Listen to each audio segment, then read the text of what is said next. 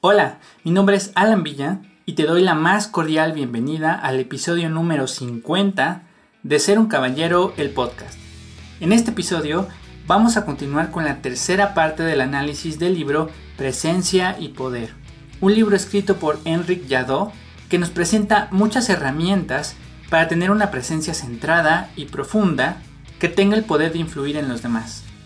En esta ocasión vamos a analizar cómo podemos mejorar nuestra presencia física a través del trabajo personal en diferentes niveles, de modo que puedas desarrollar una presencia física equilibrada y poderosa. Así que prepara todo para prestar mucha atención y en cuanto estés listo, comenzamos.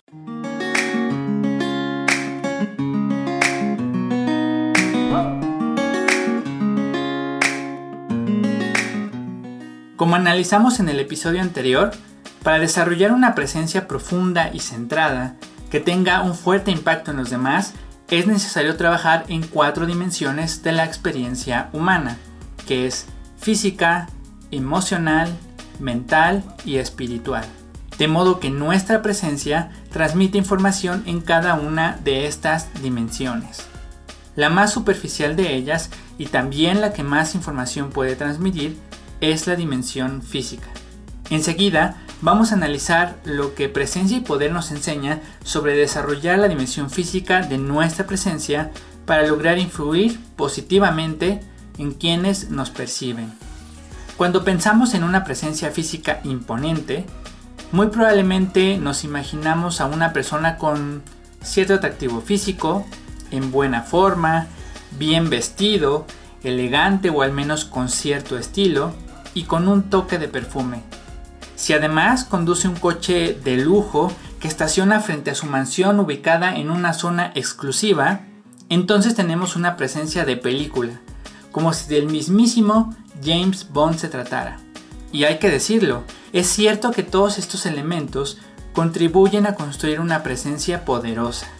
También es cierto que nuestro cuidado personal afecta nuestra autoimagen y tiene un impacto en nuestra autoestima y nuestra conducta. No obstante, el autor de Presencia y Poder nos señala que la presencia física es mucho más compleja que la imagen y el aspecto físico, y en realidad la presencia física se compone de varios niveles que vamos a revisar a continuación. El primer nivel y el más superficial es el nivel de las posesiones. Ciertamente una persona que hace despliegue de su capacidad adquisitiva tiene cierto atractivo y su presencia deslumbra.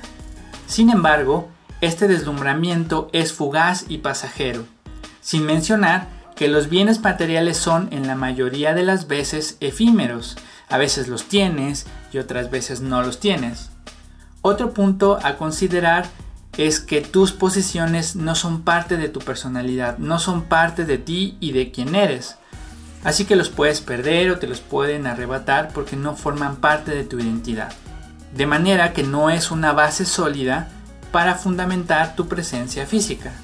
El último punto para considerar es que lo que tienes no necesariamente refleja el tipo de persona que eres. Se puede tener mucho y ser muy poco. Por otro lado, se puede tener muy poco y tener una presencia muy profunda y muy poderosa. El siguiente nivel está un poco más profundo y es el nivel de la vestimenta y el cuidado del aspecto. Trabajar esta dimensión requiere de cierto esfuerzo, de buen gusto, de compromiso para tener una imagen cuidada día con día.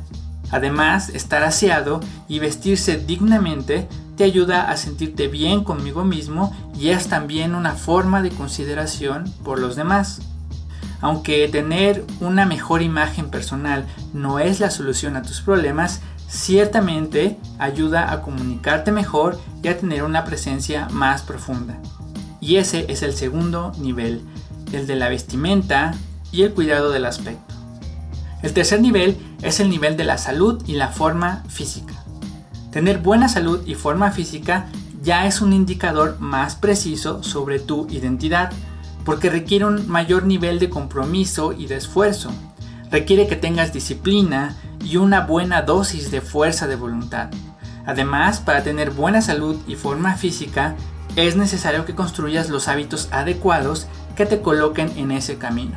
Además de esto, debes tener presente que tus hábitos son una forma de expresión de tu identidad y a su vez tus hábitos moldean tu identidad cada vez que son ejecutados. De modo que tener buenos hábitos es una forma muy potente de desarrollar una presencia profunda y centrada. Para tener más claro el impacto que tienen los hábitos y cómo construirlos de forma efectiva, puedes revisar la serie sobre el libro Atomic Habits que comenzamos en el episodio número 34. Si aún no conoces el libro, es un texto altamente recomendable para avanzar en tu camino como un caballero. El cuarto nivel, que está aún más profundo, es el del comportamiento observable.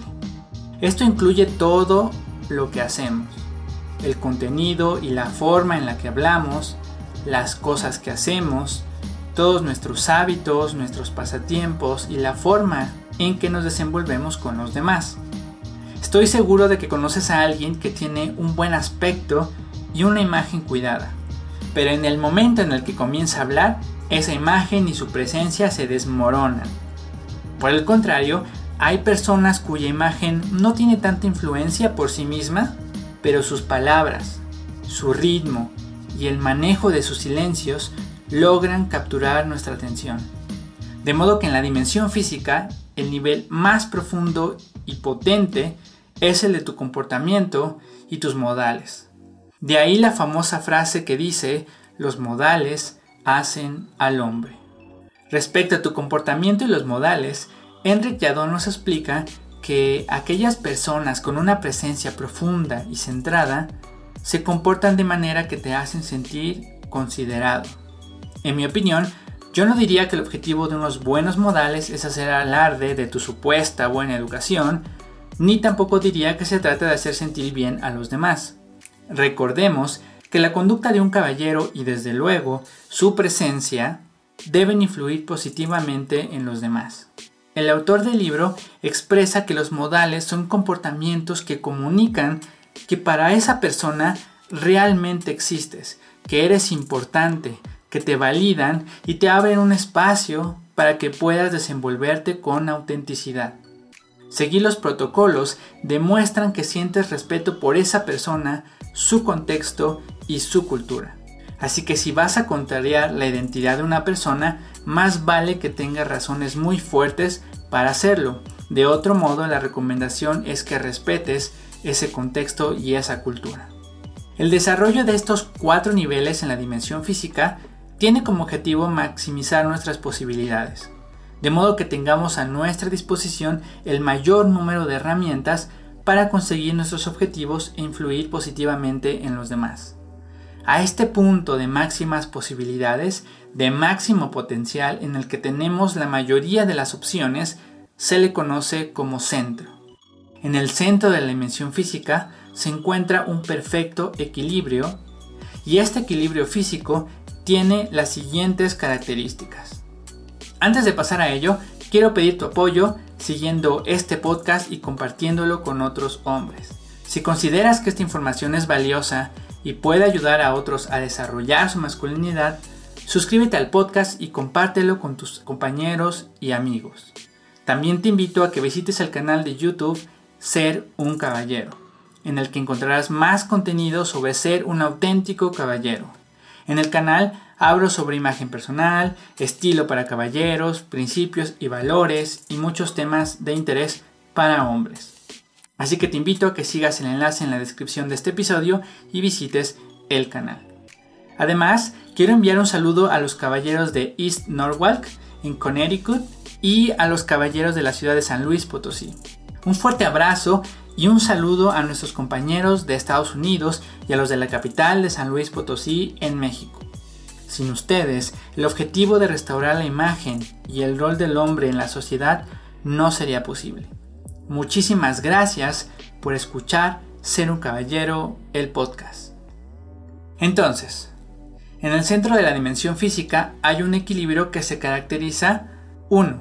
por una falta de tensión.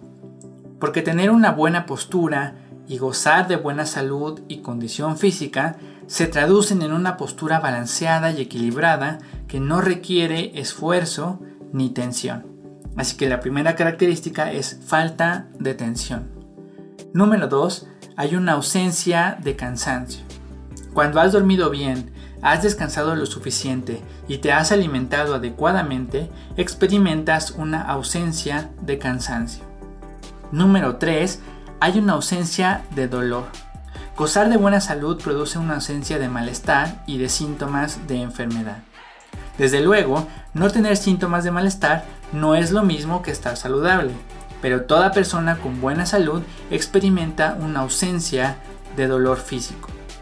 Si integramos estas características, podemos concluir que en el centro físico, en el punto de equilibrio, hay un silencio físico que se expresa como una ausencia de sensación física. En este punto, tu cuerpo se encuentra en un punto ideal donde todas sus opciones están abiertas y donde puedes obtener su máximo potencial. En este punto, nuestra presencia alcanza un mayor nivel de profundidad y un mayor nivel de poder para influir en los demás. En la segunda parte del análisis concluimos que para tener una presencia fuerte necesitas comunicar una sensación de control sobre la situación y para ello tu presencia debe comunicar que estás en una postura equilibrada con todas las opciones y herramientas a tu disposición. Así que tener una buena imagen, vestir de forma digna, gozar de buena salud, tener buena condición física y tener los hábitos correctos van a transmitir esa sensación de equilibrio en tu presencia. Sensación que inevitablemente terminará atrayendo a los demás.